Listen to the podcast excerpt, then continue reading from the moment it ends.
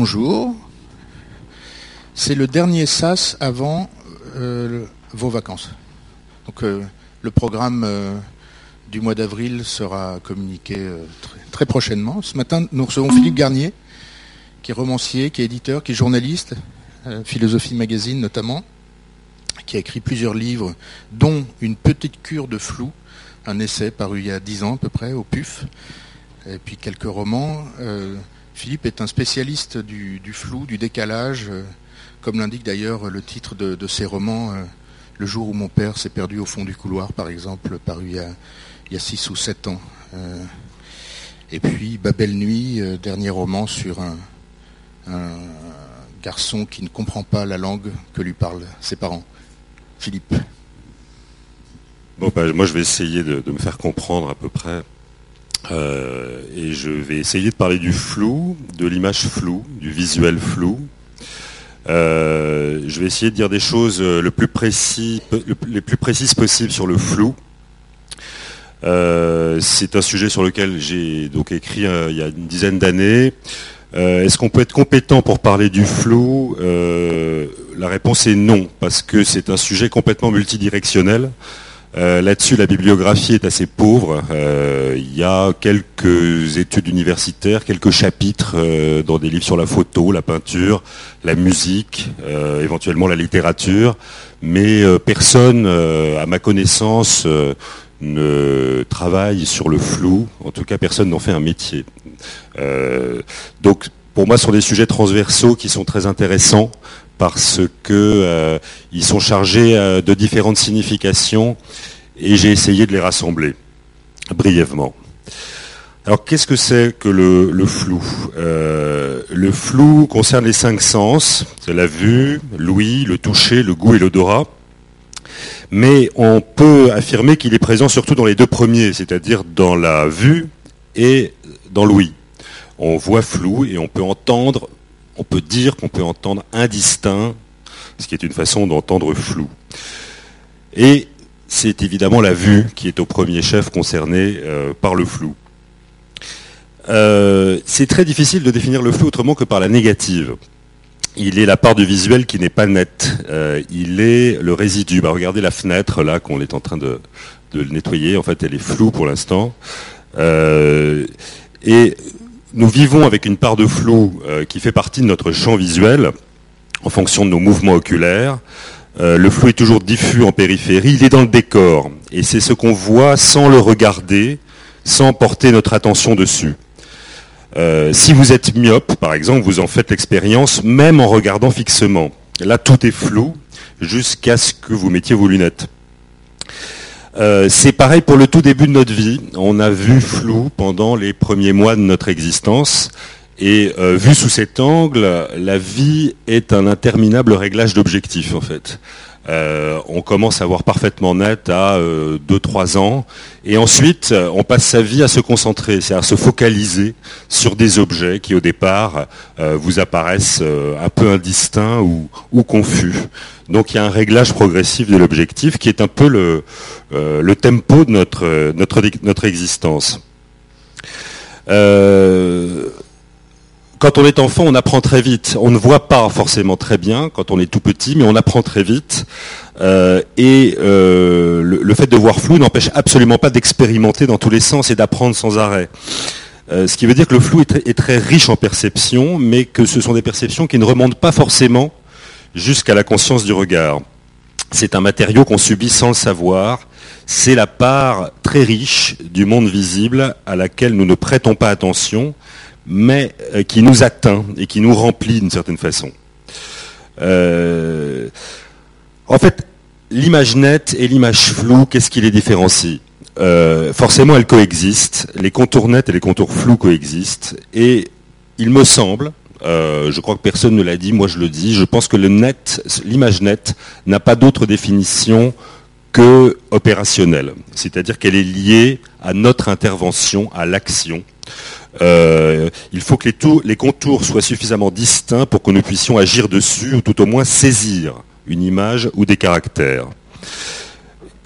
Et donc on peut tout inverser, c'est-à-dire on peut dire que le net est, euh, équivaut à ce qui est le moins flou possible. mais que l'image nette absolue n'existe pas. Et c'est une question d'ailleurs qui est posée en imagerie médicale puisqu'on a sans cesse progressé dans les réglages de contours euh, et pour les, grossissements, euh, par exemple, de, micro-interventions chirurgicales, mais on n'arrive jamais à la netteté absolue. Il y a toujours un petit résidu comme ça d'indistinct dans le contour.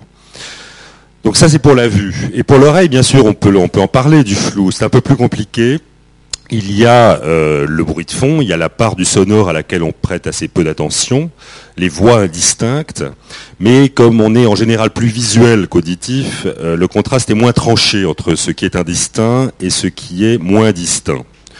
Euh, pareil évidemment pour les trois autres sens, il y a des sensations tactiles peu conscientes. Par exemple, quand on a les pieds posés sur le sol, on n'en est pas très conscient. On ne peut pas vraiment dire que ce soit des sensations floues.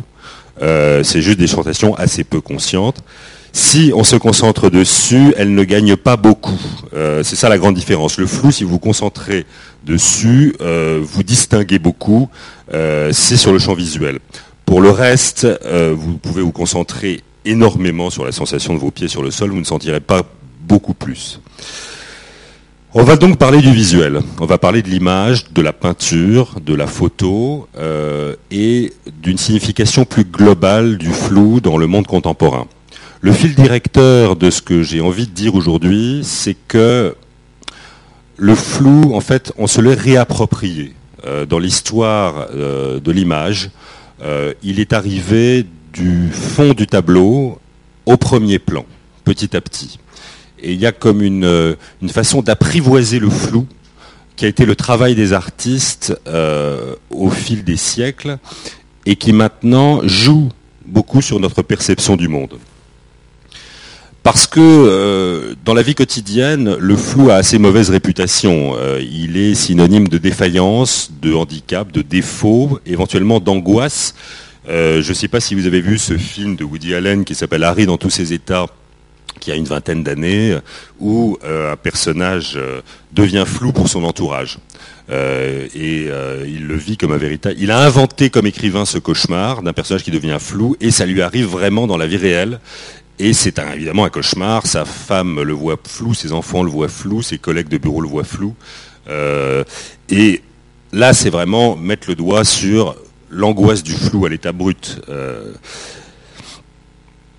Alors, il y a des essais un peu savants de, définition du flou, les philosophes s'y sont intéressés. Euh, à l'époque de Descartes, euh, où on s'intéresse beaucoup à ce qui différencie une pensée claire d'une pensée confuse, euh, quelqu'un comme Leibniz dit que le flou, c'est une connaissance claire et confuse. Et lui s'intéresse beaucoup aux micro-perceptions, c'est un des premiers d'ailleurs, qui s'intéresse aux, toutes petites perceptions acoustiques ou visuelles. Et il faut attendre euh, un philosophe euh, qui, travaille sur la logique, qui s'appelle Wittgenstein, au, début du 20 enfin au premier tiers du XXe siècle, euh, qui fait une part un peu plus généreuse au flou. Dans un livre qui s'appelle Investigation philosophique, il explique qu'au fond, le langage est naturellement flou. On ne peut pas y échapper. nous passons notre temps à utiliser des mots dont on ne peut pas vraiment donner la définition sinon comme le fait le dictionnaire, c'est-à-dire en renvoyant sans cesse à d'autres mots. Et Wittgenstein dit, mais il est normal que ces mots soient un peu flous. Euh, comme les images floues, ils renvoient à la part floue de notre perception du monde. Euh, évidemment, ça nous angoisse et on passe notre vie à demander, comme les enfants, qu'est-ce que c'est? À essayer d'éclaircir et de rendre le sens des mots plus net. Donc il y a cette strate anxieuse autour du flou dans notre vie. Euh, qui est toujours là. On n'arrête pas de changer de lunettes euh, ou de se demander si on y voit vraiment clair quand on est au volant, quand on est devant un ordinateur, quand on est au cinéma. Dans la vie, le flou nous angoisse. Et le travail des artistes depuis euh, cinq siècles de peinture et de photographie en Occident, en Europe, ça a été petit à petit de nous faire aimer le flou. C'est un peu simplificateur de le dire, mais c'est tout de même la grande tendance. C'est-à-dire qu'on est passé d'un flou euh, euh, occasionnel à un flou qui est vraiment le sujet de la reproduction. Euh, les artistes comprennent assez bien que travailler sur le flou, c'est bouleverser la perception, c'est nous mettre dans des dispositions d'esprit très différentes de la vie quotidienne. Euh, on a évidemment cette pulsion scopique, on cherche toujours à y voir clair, et nos yeux sont très conditionnés, très dressés pour ça. Donc si on nous présente une image volontairement floue, et qu'on nous oblige à rester avec ce flou, ça nous dérange, ça nous gêne. Mais en même temps, c'est l'occasion d'un plaisir nouveau et d'une autre façon de voir le monde. Et ce renversement, euh, bah, il va falloir quelques siècles pour qu'il euh, s'effectue. L'art, d'une certaine façon, a toujours affaire à l'indistinct, au flou, à ce qui, ne peut pas se définir.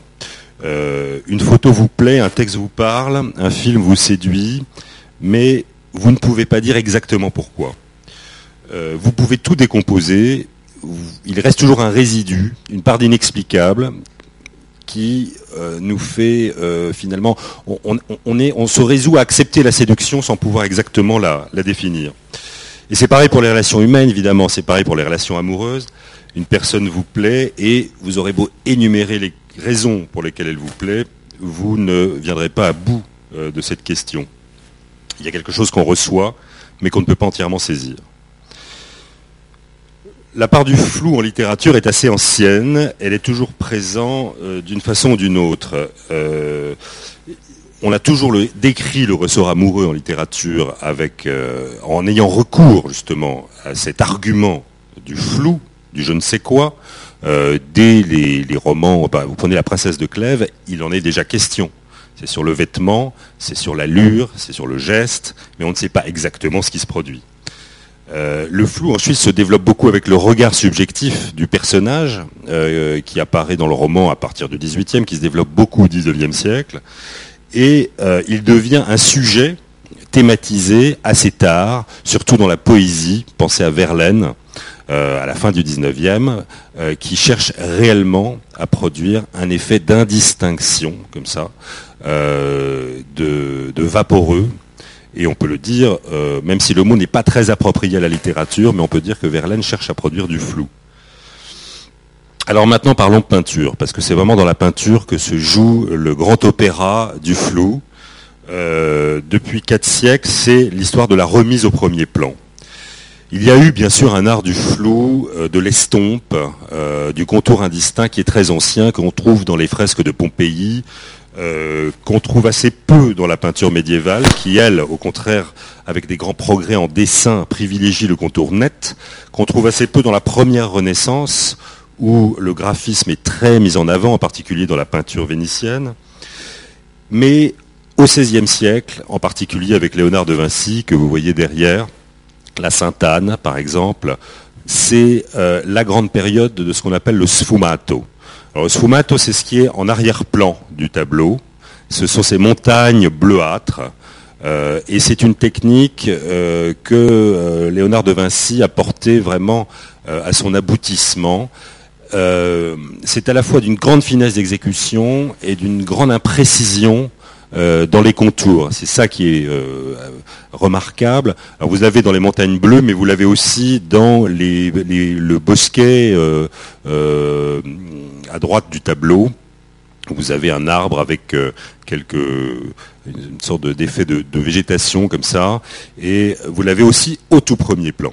Euh, en fait, le sfumato cerne les personnages, même une partie du corps des personnages.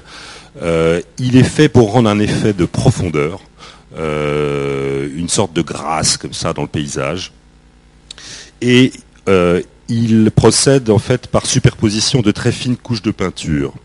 c'est un flou savant qui vient du surpeint en fait, on rajoute euh, des petites, euh, les contours sont rajoutés les uns sur les autres jusqu'à obtenir une sorte de vernis de contour qui donne cette impression d'enfumage, de, fumeux, sfumato, ça veut dire fumeux, comme si c'était de la fumée qui le, qui le produisait. Euh, alors, il y a ce sfumato et à peu près en même temps, on a quelqu'un comme Titien qui va travailler le flou à partir de l'inachèvement. Là, c'est pas en superposant les, couches de dessin. Au contraire, c'est en réduisant au, minimum le travail sur la couleur et la forme.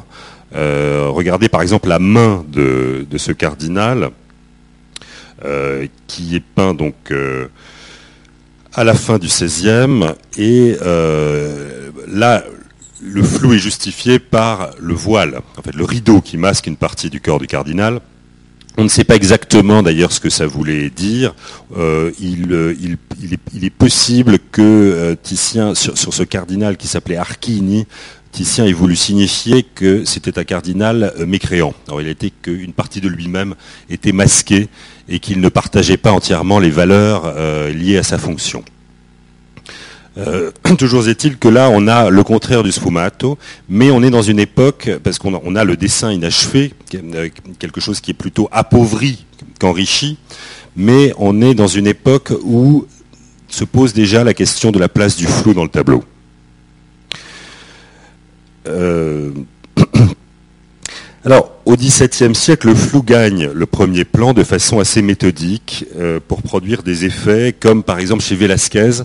Euh, Je n'ai pas de reproduction à vous montrer, mais Velázquez euh, est un remarquable dessinateur, c'est un remarquable coloriste, il va se servir du flou pour donner une, grande, une complexité à ses tableaux.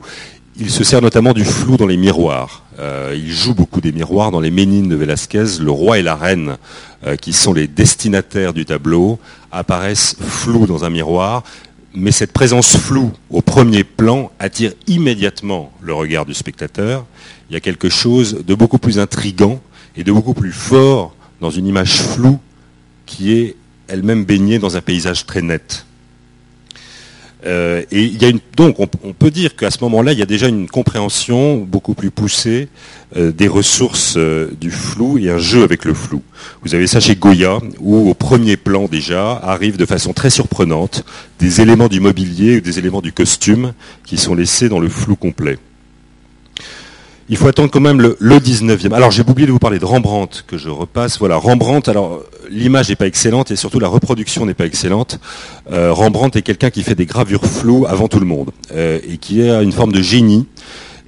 Là, c'est moins pour produire un effet. Et Rembrandt comprend, avant les romantiques, il comprend que euh, le réel, au fond, est flou. Euh, c'est pas un effet, c'est pas une bizarrerie, c'est que le monde est comme ça et qu'il faut le représenter comme ça parce que ça rend euh, à la fois la météorologie, les nuages, les vapeurs de l'air et en même temps le foisonnement de la nature, le foisonnement de la végétation. Et Rembrandt est quelqu'un qui travaille beaucoup sur ce sentiment vital. Euh, après un, premier un graveur qui s'appelait Segers, qui avait lui-même déjà pratiqué la gravure floue, l'eau forte floue. Je vous en parle un peu tard de Rembrandt parce que c'est euh, un précurseur des romantiques. Euh, les romantiques deviennent des grands artistes du flou.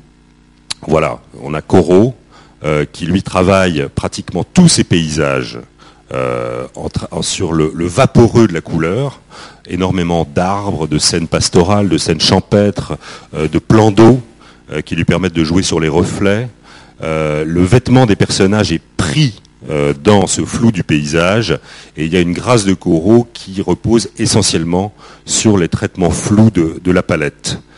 Et un peu plus tard, vous l'avez, mais alors là de façon tout à fait extrême, un extrémiste du flou, c'est Turner, euh, qui va trouver un flou quasiment moléculaire. En fait. Turner va faire des, toiles dans lesquelles il y aura très peu de contours dessinés et un immense brouillard. Euh, un, travail qui frôle euh, souvent l'abstraction, euh, le pur chromatique. En fait, c'est un précurseur des abstraits chromatiques parce que il, on sent qu'il prend un tel plaisir et il y a une telle intelligence comme ça à développer le, le pur flou que le dessin, il en faut juste un petit peu comme ça en arrière-fond pour accréditer l'idée qu'il s'agit d'un paysage. Euh, que ça ne soit pas une pure tâche euh, dilatée. On n'en est pas encore là tout de même. L'abstraction n'est pas concevable. Et là, vous l'avez, alors, ce que j'appelle du flou moléculaire, on le retrouve chez Claude Monet, et euh, deuxième paysage de, pardon, et, chez Whistler. tout ça sur une vingtaine d'années entre 1845 et 1800, une trentaine d'années entre 1845 et, 1880. on a tout d'un coup une explosion du traitement vaporeux de la couleur. Et là, on est déjà au terme de trois siècles de travail. C'est-à-dire que le flou est vraiment le sujet euh, d'une toile et les artistes ne s'en servent pas dans le contraste, ils s'en servent euh, vraiment euh, comme un moyen de décrire la réalité. Euh, c'est pas un artifice, c'est pas un petit bout du tableau qui sert à mettre en valeur le, le personnage, le visage, etc. C'est vraiment le monde est flou et on va le peindre comme tel et on touchera mieux du doigt la réalité en travaillant sur le flou et le vaporeux des couleurs. La photographie, c'est tout à fait une autre histoire. Euh, elle s'émancipe de la peinture progressivement et elle a une relation avec le flou qui est beaucoup plus euh, naturelle. Euh, techniquement, elle permet une netteté parfaite que la main de l'homme n'a jamais atteinte et pourtant elle va se servir mieux encore que la peinture du flou. Pendant un demi-siècle, en fait, la, deuxième moitié du XIXe siècle, le, le flou est considéré comme un défaut, un accident de réglage. Et les photographes euh, anglais utilisent déjà deux mots. Ils disent out of focus pour le flou volontaire et blurred pour le flou accidentel. Quand on voit la première photo de Nicéphore Niepce en 1827, elle est complètement floue. Mais euh, bon, il n'y avait pas le choix. Euh, ça a été 10 heures d'exposition sur une plaque, la première plaque argentique en fait, qui, employait des, matériaux de, la chimie de l'époque. Et après dix heures d'exposition, Niepce est arrivé à reproduire un point de vue qu'on avait euh, depuis la fenêtre de sa maison. Euh, et la photo, évidemment, ne peut pas être autre chose que floue. Niepce est déjà l'inventeur, après ça, de l'objectif. Il va trouver des façons pour diminuer euh, ce flou de l'exposition. Mais le cliché argentique est de toute façon une mine d'erreurs, d'accidents, auxquels les photographes s'intéressent très tôt. Euh, le flou en photo n'est pas le résultat forcément d'un travail. Euh, c'est le résultat d'un accident technique c'est le résultat d'un accident technique maîtrisé. Euh, il suffit de l'accepter et de savoir en jouer. Et dès les années 1850, on a par exemple un portraitiste comme Nadar qui va sortir, comprendre en fait les ressources du flou pour donner plus de mystère au personnage. Le portrait de Baudelaire par Nadar, par exemple, qui date de 1856, euh, est euh, retouché au flou. C'est pour lui donner quelque chose de plus mystérieux, de plus distant. il y a un sfumato en fait à l'intérieur du portrait. Et cette histoire du flou n'abandonne jamais la photo on a par exemple dans les années 90 euh, cette, photo de Bernard Plessu, qui est un très bon photographe français contemporain, qui travaille essentiellement sur le flou, qui fait de l'argentique et qui reprend à peu près les mêmes procédés que Nadar en 1856, avec évidemment des moyens contemporains, mais là aussi c'est finalement de l'accident euh, quelques filtres et un peu de retouche euh, que l'artiste utilise pour mettre le flou au premier plan. Revenons un petit peu dans l'histoire de la photo. Euh, les génies du flou, ça va être les surréalistes. Man Ray, par exemple, comprend que la vitesse et le flou ont partie. Et là, euh, c'est un hommage à Francis Picabia, euh, qui est son, compère, ami peintre euh, en 1924, amateur de bolide et de grande vitesse, et c'est un instantané de Man qui ose, c'est très audacieux à l'époque. Hein, à l'époque, quand même, on ne va pas jusque-là dans la déformation de l'image, dans cette espèce d'anamorphose qui rend l'impression de vitesse pure. Ça s'appelle la Francis Picabia en grande vitesse. Et il y a un certain humour aussi dans le titre et dans l'image. Autre photo de Man un portrait euh, complètement, alors plus que flou, euh, qui euh, frôle en fait la, déconstruction. ça s'appelle le portrait de la marquise Cassati. Il est fait en 1926 par Man À côté, vous avez la, photo parfaitement nette de cette dame. Et il est évident que l'intérêt, c'est de la décomposer par cet effet de superposition de lui faire quatre yeux, un nez qui tremble, des cheveux. on avait dit de ce portrait qu'elle ressemblait à une gorgone méduse surréaliste. Il est évident que le modèle était très flatté euh, d'être représenté comme ça par Man euh, elle lui avait dit vous avez piégé ma véritable personnalité.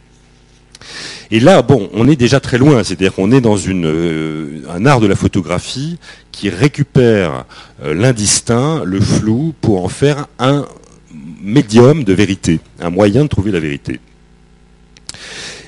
Et dans cette époque euh, assez lointaine, des années 20 et 30, le photojournalisme, par exemple, euh, produit beaucoup de photos floues. C'est même une signature du métier, ce qui n'est pas du tout le cas aujourd'hui. Aujourd'hui, dans la presse, on trouve très peu de photos floues. C'est assez rare, où on trouve un jeu sur le flou en arrière-plan, éventuellement, et le flou au premier plan. Euh, alors que beaucoup de photos de reporters de guerre, notamment des années 20 et 30, les beaucoup de photos de la guerre d'Espagne, euh, qui ont fait à ce moment-là le, tour du monde et qu'on connaît très bien aujourd'hui, sont des photos floues. Euh, un reporter de la rue de New York dans l'après-guerre, comme Ouija par exemple, commence à travailler avec des photos floues. Parlons encore des photographes qui ont utilisé le flou avec un immense talent, en allant à chaque fois un peu plus loin. Euh, là, c'est euh, un Tchèque qui s'appelle Josef Sudek, on est dans les années 60, euh, et il se sert souvent de la vitre embuée pour photographier son jardin, en général en hiver. donc on a givre sur flou, brouillard hivernal sur gouttelettes et, traces, traces de mains. Donc beaucoup d'écrans superposés pour rendre euh, au fond une opacité euh, de la lumière. Et en plus, vous avez un ciel couvert derrière, mais il, y a bon, un, charme tout à fait prenant qui vient de cette superposition de matière. Euh, et Sudek a fait comme ça une série extraordinaire de photos à partir de la fenêtre de son studio. Que moi je trouve d'une grâce et d'une poésie très très particulière. Alors c'est lié évidemment à son travail sur la pellicule, à son, son usage de l'argentique.